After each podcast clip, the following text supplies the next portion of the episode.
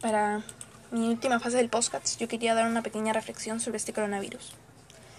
Y es que la pandemia del coronavirus ha tenido un efecto grande en todas las generaciones. Si bien ha impactado de manera distinta en los diversos sectores poblacionales, por ejemplo, hace unos días leíamos la fatiga pandémica que había afectado sobre todo a los más jóvenes, de acuerdo con un estudio publicado por el CSIC. En el lado opuesto de la ciudadanía, los más mayores no solían han sufrido consecuencias más físicas por la pandemia, sino que también se han visto sometidos a un encierro más prolongado que el resto de la población. Aunque ahora la vacuna les está dando un respiro, y por fin vuelve a darles el aire y el sol. En concreto, la historia de Sánchez Crespo habla del conjunto de la humanidad y cómo los más mayores actúan como escudo de los más jóvenes. Estos, con el paso de los años, ocupan un nuevo lugar en la pirámide promocional y son los que, tras haber ido resguardados por el pesismo, deben proteger a la siguiente generación en un ciclo sin final. Muchas gracias. Entraremos ahora a la transmisión comunitaria.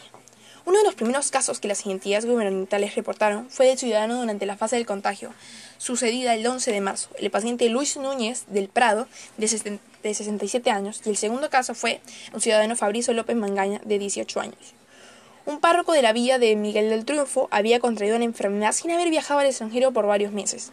Según los médicos de salud, el paciente presentaba anteriormente un cuadro de neumonía atípica, que había sido tratado en la clínica Maizón de Sante del distrito de Chorrillos.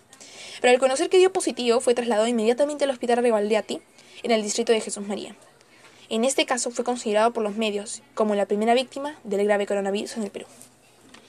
El día 14 de marzo surge otro caso de contagio comunitario, el Ministerio de Salud informó una posible infección de 43 niños en el distrito de Comas que estuvieron en contacto con una persona que tuvo caso positivo al COVID-19. Ante un peligro de expansión del virus, el Ministerio habilitó un cerco epidemiológico aislando a los niños bajo la ciudad de sus padres y puesto bajo la supresión del Estado de la Salud. Para el día 17 de marzo, el presidente de la República, Martín Vizcarra, comunicó a un medio de prensa la, la llegada oficial de la fase 3, contagio comunitario al país, dos días después del aislamiento social y el estado de emergencia decretado el día 15 de marzo. Al 18 de marzo, Perú registró una cantidad de 145 contagios y 3.028 casos descartados, en las declaraciones del Ministerio de Salud. A principios de abril, Loreto y Callao fueron los departamentos con mayor contagio en el país, por detrás de Lima. Dentro de la ciudad de Lima, en Jesús María, en el distrito que contó con más cantidad de infectados, según el Centro Epidemiológico, Prevención y Control de Enfermedades, DCT, el 9 de abril. Bienvenidos al podcast. El día de hoy en mi podcast voy a poner, voy a hablar sobre un poco de la pandemia del COVID-19 en el Perú.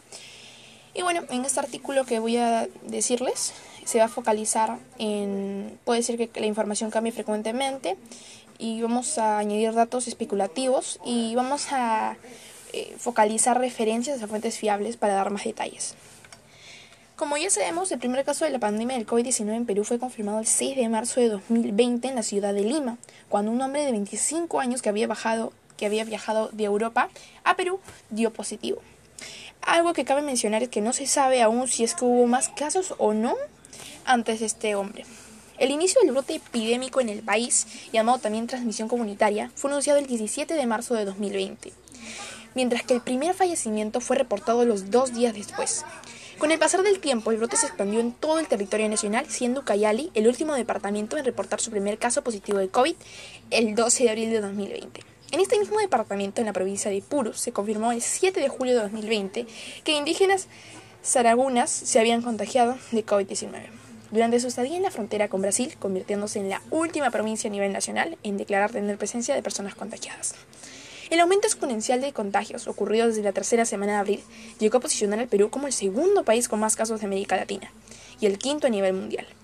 El 26 de agosto de 2020, Perú llegó a posicionar como el país con el mayor índice de mortalidad per capital y el noveno país en el mundo con mayor cantidad de muertes totales. El 15 de marzo de 2020, el gobierno del Perú decretó un estado de emergencia y aislamiento obligatorio a nivel nacional que regía desde las 00 horas del 16 de marzo por un periodo de 15 días. A este anuncio, el 18 de marzo, se incluyó el toque de queda nocturno y dominical. Estas medidas fueron recurrentemente extendidas en cinco oportunidades, llegando hasta fines de junio. El 26 de junio, el gobierno amplió nuevamente el estado de emergencia hasta el 31 de julio, pero esta vez la cuarentena general fue cambiada por un aislamiento social focalizado y la flexibilización del toque de queda, desde el 1 de julio para menores de 14 y mayores de 65 años, y quienes presenten comorbilidades conforme a la determinación autoritaria sanitaria nacional. En todo el territorio nacional, a excepción de siete departamentos, esta última medida tuvo una primera extensión hasta el 31 de agosto y una segunda hasta el 30 de septiembre, en las cuales ingresaron nuevos departamentos y provincias al aislamiento focalizado. Para octubre se volvió a extender el estado de emergencia, pero terminó la cuarentena en todo el país.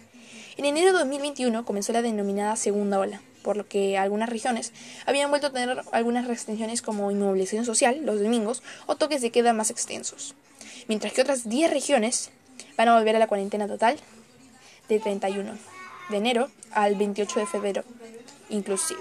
Hasta la fecha, el 28 de agosto de 2021, se han realizado 16 mil millones 634.746 pruebas, de las cuales han reportado 2.147.285 casos positivos, en las cuales 168.515 son muertos y 2.118.869 eh, recuperados. Esto fue el contexto de la pandemia. Ahora veremos casos sospechosos. Las primeras sospechas del contagio en Perú se reportaron el 23 de enero, cuando en un medio de prensa, la entonces ministra de Salud, Elizabeth Inostroza, anunció la identificación de cuatro pacientes, tres ciudadanos chinos que llegaron desde el país de Wuhan y una traductora peruana, con síntomas sospechosos de COVID-19 en el hospital 2 de mayo. Más tarde, el 31 de enero, las pruebas moleculares de los cuatro pacientes resultaron negativas según las declaraciones del Ministerio de Salud. Un segundo caso sospechoso fue registrado el 30 de enero, cuando dos ciudadanos chinos acudieron al Hospital Regional de Cusco y presentaron un cuadro de infección disque respiratoria aguda. Pero ambos ya habían arribado el país provenientes de Beijing el 23, 23 de enero y al día siguiente llegaron a Cusco para poder visitar Machu Picchu. Los protocolos fueron activadamente y los dos pacientes fueron trasladados a un ambiente aislado. Por su parte, un especialista en control de infecciones del Ministerio de Salud descartó que los pacientes tuvieran la nueva enfermedad. Veremos los primeros casos. El 6 de marzo se confirmó oficialmente el primer caso de COVID-19, paciente cero. En territorio peruano, en una conferencia de prensa presidida por el presidente en ese entonces Martín Vizcarra y entonces ministra de Salud Elizabeth Inostroza, según el comunicado del gobierno, el paciente de 25 años de edad trabajaba como piloto en LATAM Airlines y contrajo el virus de su viaje por vacaciones por España, Francia y República Checa. Conocido el caso, el gobierno activó inmediatamente el Plan Nacional para poder detener este virus y una respuesta frente al riesgo de la introducción del coronavirus, con el fin de fortalecer los sistemas de vigilancia, contención y respuesta. Los protocolos de seguridad también fueron activados en los en los aeropuertos, en los lugares con mayor influencia de turistas y en los terminales marítimos y terrestres. Al día siguiente, el Ministerio de Salud reportó cinco casos positivos más. Las primeras cuatro personas, tres adultos y un niño, eran familiares cercanos del paciente. Cero, que contrajeron la enfermedad al estar en contacto mientras que el quinto paciente se reportó fue llegado del Perú eh, al 29 de febrero, convirtiendo a Arequipa en el segundo departamento en presentar más casos de COVID-19. El personal del Ministerio de Salud realizó una revitalización para pacientes con el COVID-19 en el hospital H de Arequipa, incluyendo la contratación de personal médico para la atención de los pacientes sospechosos en la ciudad de Arequipa. El 9 de marzo, el número de casos positivos ascendió a 9 personas infectadas. El Ministerio de Salud reportó que los tres primeros infectados eran cercanos al paciente cero, identificados en Lima, siendo los dos adultos mayores un hombre de 78 años y una mujer de 66 años.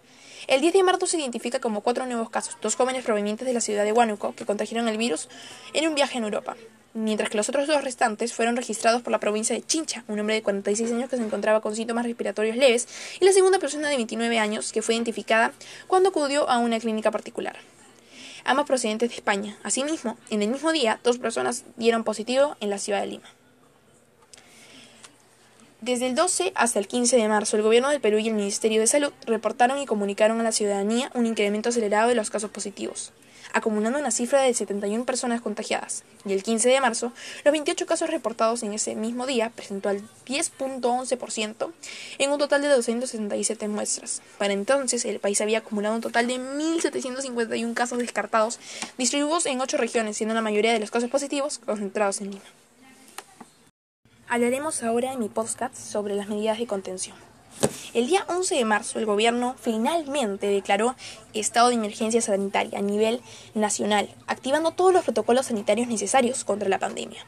Esta medida implicó la intervención y el aislamiento domiciliario obligatorio por 14 días a todos los extranjeros provenientes del país infectados, en los que terminalmente aéreos y terrestres de todo el territorio nacional. El 12 de marzo, el gobierno decide establecer la suspensión inmediata de eventos que congreguen 300 personas a nivel nacional como medida de prevención y contención frente a la pandemia al registrar 22 casos positivos y un incremento al 29%. El 15 de marzo, tras registrarse un acelerado crecimiento de casos, el presidente Martín Vizcarra decretó el estado de emergencia a nivel nacional, medida que regería desde las 8.00 horas del 16 de marzo. Esta medida implicó el cierre de todas las fronteras, la suspensión del transporte internacional de pasajeros de todo tipo y el aislamiento social obligatorio para toda la población. Sin embargo, por motivos de incumplimiento del aislamiento social obligatorio de la población, el gobierno decide declarar el 18 de marzo un toque de queda a nivel nacional, permitiendo que las Fuerzas Armadas y la policía hagan cumplir la prohibición.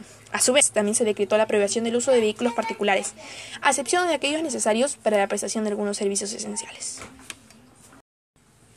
Medidas sanitarias. El día 15 de marzo, el gobierno peruano decidió realizar una bonificación para el personal de unidades y ciudadanos intensivos, UCI, servicio de hospitalización, despistaje epidemiológico y visitas domiciliarias. Por así decirlo, personal que trabaja en los servicios de alerta y respuesta contra el COVID-19. En esta medida se aplicó el 16 de marzo, correspondiendo a un paquete conjunto con otras medidas adicionales, incluyéndose la limpieza del transporte público, una red eh, con la mayor protección al adulto mayor, un bono extraordinario para el personal de la salud, la transferencia de e-salud para respaldar la atención frente a la pandemia, el financiamiento de acciones de bioseguridad, acondicionamiento y repetición de espacios físicos y fortalecimiento de la línea 113. Para este propósito, el Ministerio de Economía y Finanzas destinó 783 millones de soles.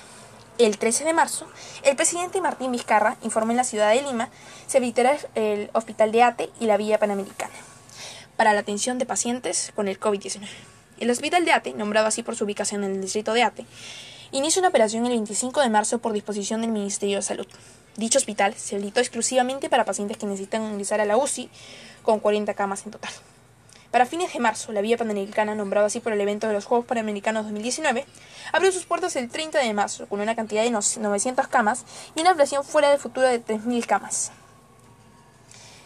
hospitalarias. En otras regiones del país, algunas autoridades también realizaron diversas medidas sanitarias. En la ciudad de Cusco se realizó la labor de limpieza y desinfectación. En la Plaza de Armas, con una autoridad de Chapachoyas, el capital de Amazonas, instaló un puesto sanitario. Y así algunas ciudades, como la ciudad de Ayacucho, instalaron un pabellón especial para el tratamiento de infectados. Para mi última fase del podcast, yo quería dar una pequeña reflexión sobre este coronavirus.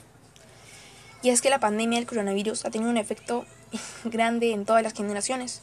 Si bien ha impactado de manera distinta en los diversos sectores poblacionales, por ejemplo, hace unos días leíamos la fatiga pandémica que había afectado sobre todo a los más jóvenes, de acuerdo con un estudio publicado por el CSIC. En el lado opuesto de la ciudadanía, los más mayores no solían han sufrido consecuencias más físicas por la pandemia, sino que también se han visto sometidos a un encierro más prolongado que el resto de la población. Aunque ahora la vacuna les está dando un respiro y por fin vuelve a darles el aire y el sol. En concreto, la historia de Sánchez Crespo habla del conjunto de la humanidad y cómo los más mayores actúan como escudo de los más jóvenes. Estos, con el paso de los años, ocupan un nuevo lugar en la pirámide promocional y son los que, tras haber ido resguardados por el pesismo, deben proteger a la siguiente generación en un ciclo sin final. Muchas gracias.